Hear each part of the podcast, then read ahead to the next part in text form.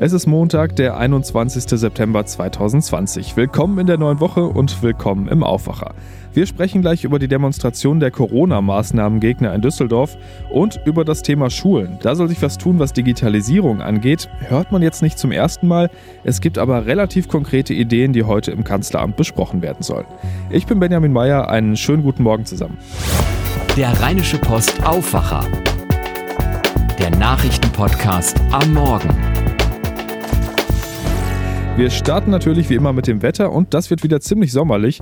Heute früh noch relativ frisch, aber im Laufe des Tages geht es hoch auf 24 bis 27 Grad und es wird richtig sonnig. Auch nachts bleibt es dann trocken, bei dann aber nur noch 10 bis 13 Grad. Und morgen, ja, dann eigentlich nochmal das gleiche Programm wie heute. Viel Sonne und mit um die 26 Grad gefühlt noch ein bisschen Sommer im September. Herbstspaziergang für Grundgesetz und Menschenrechte. Unter dem Titel wurde die Demonstration gestern in Düsseldorf angemeldet von einem Mann aus Hagen, der sich selber der Gruppe Querdenken aus Dortmund zurechnet. Verena Kensbock aus der Düsseldorfer Lokalredaktion. Am Ende waren knapp 4500 Menschen bei diesem Spaziergang dabei. Das waren ja weniger als zumindest von den Veranstaltern erwartet, oder? Erwartet wurden 10.000, das war bei der Polizei angemeldet. Ganz so viele wurden es dann am Ende nicht. Es verlief aber wohl alles recht friedlich, sagte die Polizei. Ähm, die Teilnehmer, die dort waren, ähm, waren wirklich jeglicher Couleur. Einige trugen Regenbogenflaggen mit sich, andere ein Bild von Mahatma Gandhi. Es waren Impfgegner dabei, es waren aber auch Reichsbürger dabei, die einen Friedensvertrag fordern. Es waren Verschwörungstheoretiker dabei, die ähm, den Spruch Gib Gates keine Chance auf ihrem T-Shirt trugen. Ähm, es gab einen Zwischenfall mit einem Mann, der eine Reichsflagge dabei hatte und die schwenkte. Er wurde dann von anderen Teilnehmern dazu aufgefordert, die wieder zu entfernen und hat sich offenbar auch daran gehalten. Generell muss man aber auch sagen, dass durchaus Menschen aus dem rechten Spektrum dabei waren. Es gab Demonstranten, die das Kompaktmagazin beworben haben, das vom Verfassungsschutz als rechtsextremer Verdachtsfall eingestuft wurde. Ein Redner trug einen gelben Stern auf der Brust, auf dem ungechippt und ungeimpft stand und forderte gleichzeitig Demonstrationen nicht mehr bei der Polizei anzumelden. Dazwischen waren aber auch ganz viele Familien unterwegs, Leute mit Kindern, äh, jung und alt, Senioren. Es war wirklich eine ganz gemischte, diverse Masse, die sich da durch Düsseldorf bewegt hat. Und es gab ja auch eine zweite Demo. Auf der gegenüberliegenden Rheinseite hatten sich ähm, Gegenprotestler versammelt. Das ähm, Düsseldorfer Bündnis Düsseldorf stellt sich quer hatte dazu aufgerufen und da kamen etwa 600 Teilnehmer zusammen. Haben sich die Demonstranten gegen die Corona-Schutzauflagen denn an die Corona-Schutzauflagen gehalten? Für alle Demonstranten galt an diesem Tag keine Maskenpflicht. Das ist nämlich in der Corona-Schutzverordnung des Landes NRW nicht vorgesehen. Die Demonstranten konnten also auf die Maske verzichten. Sie mussten aber einen Mindestabstand von anderthalb Metern einhalten. Das hat während des Umzugs auch ganz gut geklappt. Ähm, da mussten sich die Demonstranten in Zehnerreihen fortbewegen.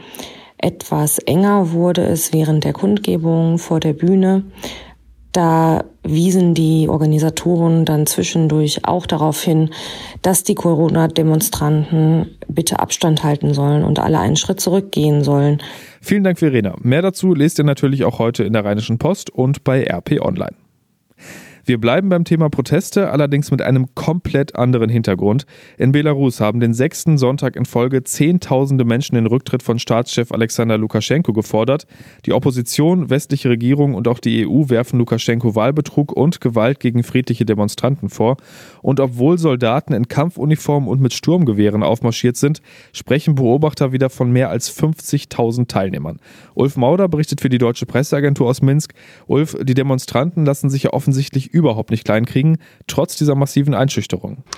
Ja, in der Tat liegt hier in Minsk, aber auch in vielen anderen Städten wieder ein großes Protestwochenende hinter den Menschen. Sie überwinden immer wieder ihre Angst, aber sie wissen auch, dass Staatschef Lukaschenko nach 26 Jahren an der Macht nicht einfach so verschwinden wird.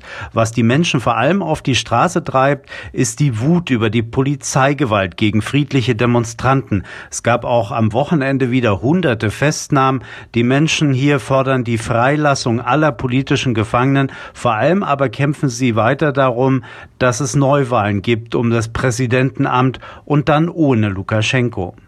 Jetzt zieht sich das Ganze ja, wie gesagt, seit sechs Wochen. Äh, bringen diese Massendemos im Endeffekt denn wirklich was?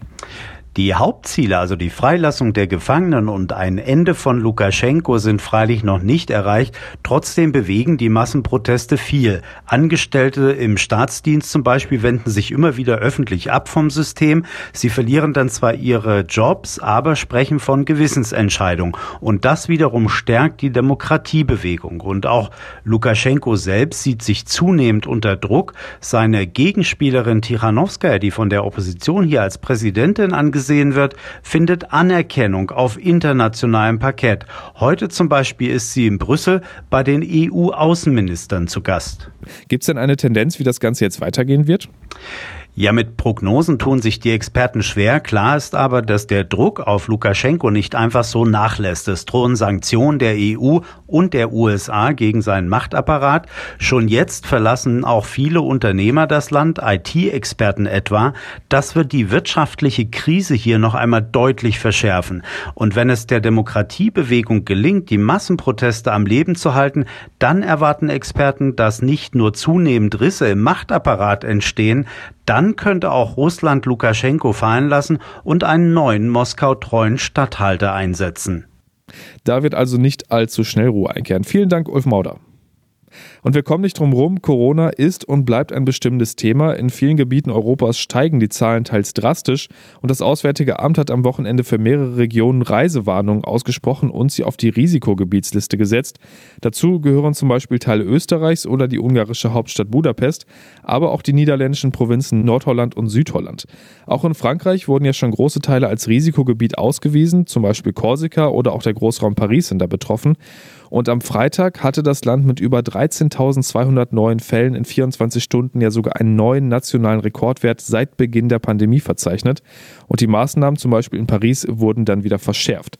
Eva Quadbeck, Leiterin des Hauptstadtbüros der Rheinischen Post, hat mit Gesundheitsminister Jens Spahn über das Thema gesprochen und über die Frage, welche Reisen man aktuell machen bzw. lassen sollte. Erstmal ist es bemerkenswert, wie schnell in vielen, auch unserer direkten Nachbarländern, äh, es wieder entglitten ist, wir eine Dynamik haben mit Infektionszahlen teilweise drei, fünf, zehnmal so hoch wie bei uns bezogen auf die Bevölkerung. Ähm, und das zeigt eben, dass im Urlaub, beim Reisen wie im Alltag zu Hause es vor allem auf Abstand, Hygiene, äh, Alltagsmaske ankommt. Das macht den Unterschied. Ähm, und ich kann gleichzeitig eben nur das wiederholen, was wir immer sagen. Nicht notwendige Reisen in Risikogebiete wenn es eben geht, dann auch vermeiden. Äh, ich weiß, dass das manchmal mit Härten verbunden ist, äh, weil man jemanden besuchen möchte. Äh, ich weiß, dass das Urlaubsfragen tangiert. Aber wir haben jetzt mit Ischgl und mit dem Sommerurlaub erlebt, aus dem Reisen entstehen Infektionsrisiken nach Deutschland rein. Und das können wir vielleicht alle, wenn jeder für sich immer die Frage abklärt, muss das jetzt sein, weiter reduzieren. Alle Infos zum Thema Reisewarnungen und Risikogebiete gibt es auf den Seiten des Auswärtigen Amtes und des Robert Koch Instituts. Und bei RP Online findet ihr einen Artikel, wo Urlaub in den Herbstferien nach aktuellem Stand möglich ist. Und mit dem Thema Herbstferien wären wir auch schon beim nächsten Punkt, Schule. Seit Corona in Deutschland angekommen ist, ist das ein ganz schwieriges Thema. Hygienemaßnahmen, Digitalisierung, da wird viel gestritten und das könnte heute so weitergehen. Kanzlerin Angela Merkel, Bildungsministerin Anja Karliczek, Saskia Esken von der SPD und die Kultusminister der Länder treffen sich am Abend im Kanzleramt, um über die Lage der Schulen zu diskutieren. Dabei soll es eben genau um diese Themen gehen. Hygienemaßnahmen, Infektionsschutz und Schuldigitalisierung und Weiterbildung von Lehrern im Umgang mit digitalen Medien. Jörg Rath berichtet für die Deutsche Presseagentur aus Berlin. Jörg, ähm, dass es nicht besonders gut um die technische Ausstattung vieler Schulen steht, das wissen wir nicht erst seit Corona. Jetzt wird immer davon gesprochen, dass es da einen Schub geben soll. Ähm, worum konkret geht es heute Abend? Also es sind vier größere Themen, über die gesprochen wird heute Abend. Einmal das Thema Lehrerlaptops. Es sollen ja alle Lehrer in Deutschland ein Dienstgerät bekommen und da geht es jetzt darum, wie schnell kriegen wir das hin, wie finanzieren wir das konkret. Zweites Thema Flatrate für Schüler. Es ist angedacht, das war schon mal im Kanzleramt Thema, dass ähm, Schüler eine äh, Flatrate bekommen sollen, eine Mobil-Flatrate fürs Internet, maximal 10 Euro, damit sie jederzeit Zugriff auf Lerninhalte haben. Drittes Thema Internetanbindung der Schulen. Da sind ja noch längst nicht alle an schnelles Netz angebunden. Und viertes Thema Lehrerweiterbildung im Bereich Digitales. Das sind ja relativ konkrete Ideen, aber Bildung ist ja in Deutschland Ländersache. Jedes Land regelt das für sich. Das heißt, konkrete Beschlüsse sind doch da heute Abend wahrscheinlich eher nicht zu erwarten, oder?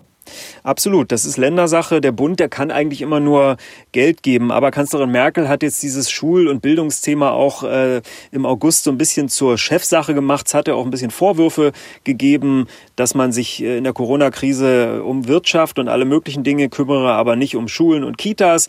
Jetzt ist das ganz oben angesiedelt. Das ist jetzt das zweite Treffen im Kanzleramt. Ähm, und Merkel hatte zuletzt mehrfach gesagt, man müsse jetzt dafür sorgen, dass die Kinder nicht die Verlierer der Pandemie sind. Dann sind wir mal gespannt, was da heute rauskommt. Vielen Dank, Jörg Ratsch. Und das wird heute sonst noch wichtig. Die Zahl der Corona-Neuinfektionen steigt auch in NRW. Gelsenkirchen, Hamm und Remscheid sind da zum Beispiel besonders betroffen. In den drei Städten wurde am Wochenende deutlich die sogenannte Vorwarnstufe überschritten.